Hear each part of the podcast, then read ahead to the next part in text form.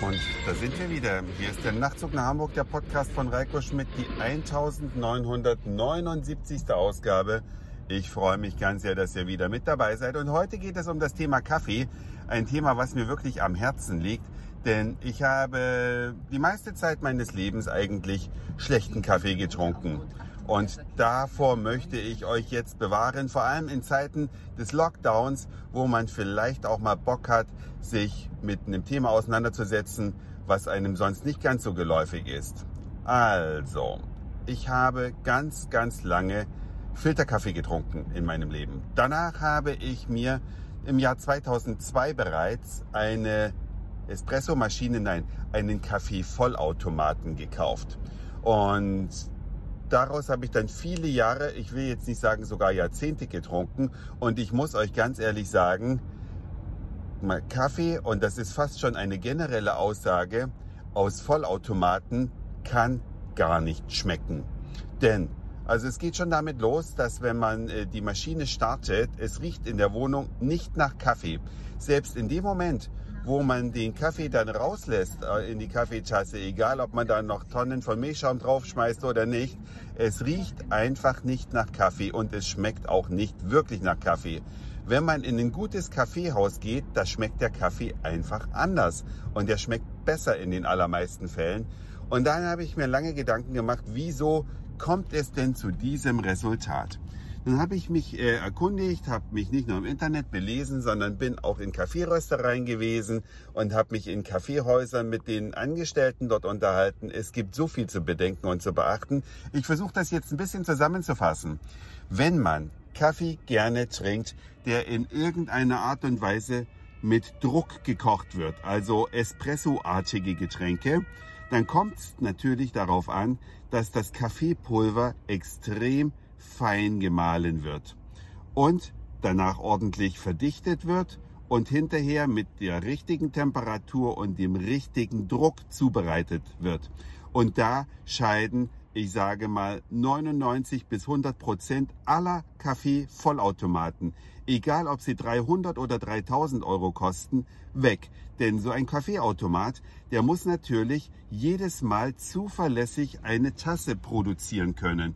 Das heißt also, das Pulver darf nicht zu fein gemahlen werden, denn sonst wird es zu stark äh, verdichtet und dann fällt das Auswerfen des, der Reste des Tresters oder des Kaffeekuchens oder nennt ihr wie es wollt, das fällt der Maschine dann sehr schwer und das funktioniert dann nicht bei jedem Mal. Also arbeiten diese Maschinen schon mal damit, dass sie das Pulver nicht zu fein mahlen und auch nicht zu stark verdichten, damit eben jedes Mal das Auswerfen gut funktioniert.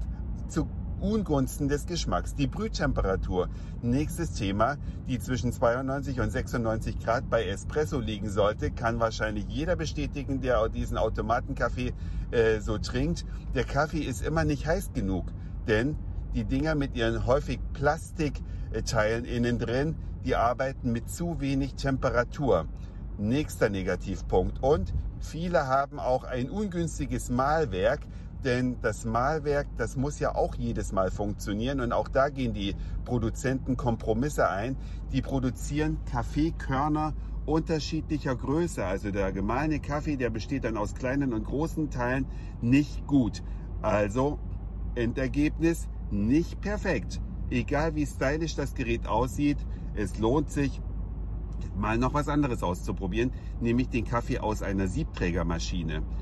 Da gibt es ganz viele, von günstig bis preiswert. Ich habe mir eine bei eBay gekauft, die war sogar defekt. Die Ersatzteile dafür gibt es jetzt, obwohl die Maschine über ein Jahrzehnt alt ist, noch habe mir selber repariert und dazu eine vernünftige Kaffeemühle gekauft. Da sind die Anschaffungskosten viel billiger als die allermeisten selbst günstigen Kaffeevollautomaten. Geiles Resultat.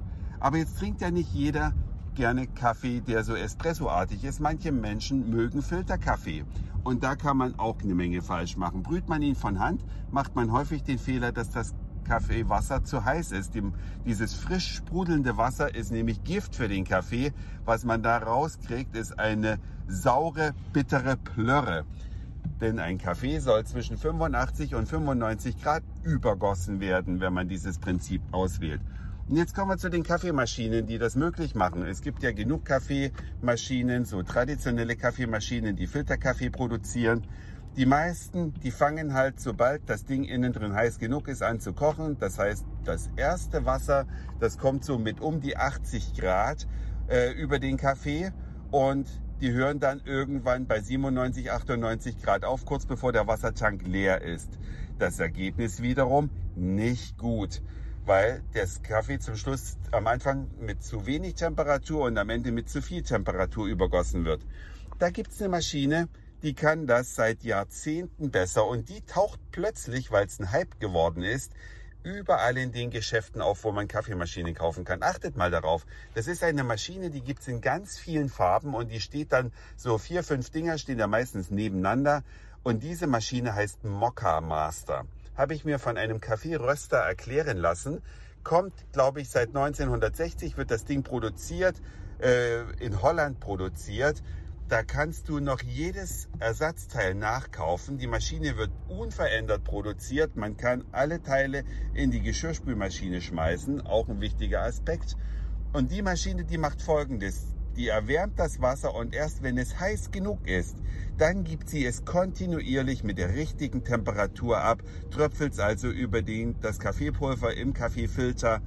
Das heißt also ein konstantes hervorragendes Resultat. Und deswegen ist diese Maschine so angesagt. Das ist natürlich kein Ding, was man für 30 Euro bei Rossmann in der Ideenwelt bekommt. Das Gerät kostet um die 200 Euro. Aber im Vergleich zu dem, dass manche Menschen 1000 Euro für einen Vollautomaten ausgeben, ist es auch eine kleine Ausgabe. Und die produziert, wie gesagt, Filterkaffee von extrem hoher Qualität. Vorausgesetzt natürlich, man kauft ordentliche Bohnen und äh, malt die selbst frisch vor dem Brühvorgang. Da braucht man dann eine Kaffeemühle für, aber die kriegt man ja auch noch. Das heißt, meine Zusammenfassung, die Vollautomaten vielleicht bei eBay Kleinanzeigen loswerden, wenn euch schon selber immer mal aufgefallen ist, dass der Kaffee nicht wirklich schmeckt, sondern einfach mehr oder weniger eine heiße Flüssigkeit ist. Und dann mal überlegen, was holt man sich? Und häufig ist man mit einem Siebträger und einer Mokka Master und einer geilen Mühle preiswerter dran, als die meisten Vollautomaten kosten. Und jetzt bei Corona, wir sind ja alle nicht in den Urlaub gefahren dieses Jahr. Ich habe auch meinen Urlaub, den ich nächste Woche habe. Ich wäre nochmal nach Bulgarien geflogen, jetzt verfallen lassen. Leider bekommt man bei der Fluggesellschaft das Geld nicht wieder. Aber ich habe dann gesagt, der Gesundheit zuliebe bleibe ich da. Und das gesparte Geld, ratet mal, worein das fließen wird. Vielleicht schreibt er mir, eure Ideen zum Thema Kaffee mal als E-Mail an nachtzug.email.de oder auf einem der anderen Wege, wie man mich erreicht, als Kommentar auf der Homepage, unter anderem Kommentare bei iTunes und dergleichen mehr. Das war's für heute. Dankeschön fürs Zuhören, für den Speicherplatz auf euren Geräten. Lasst euch auf jeden Fall euren Kaffee immer gut schmecken und vielleicht hören wir uns schon morgen wieder. Euer Reiko.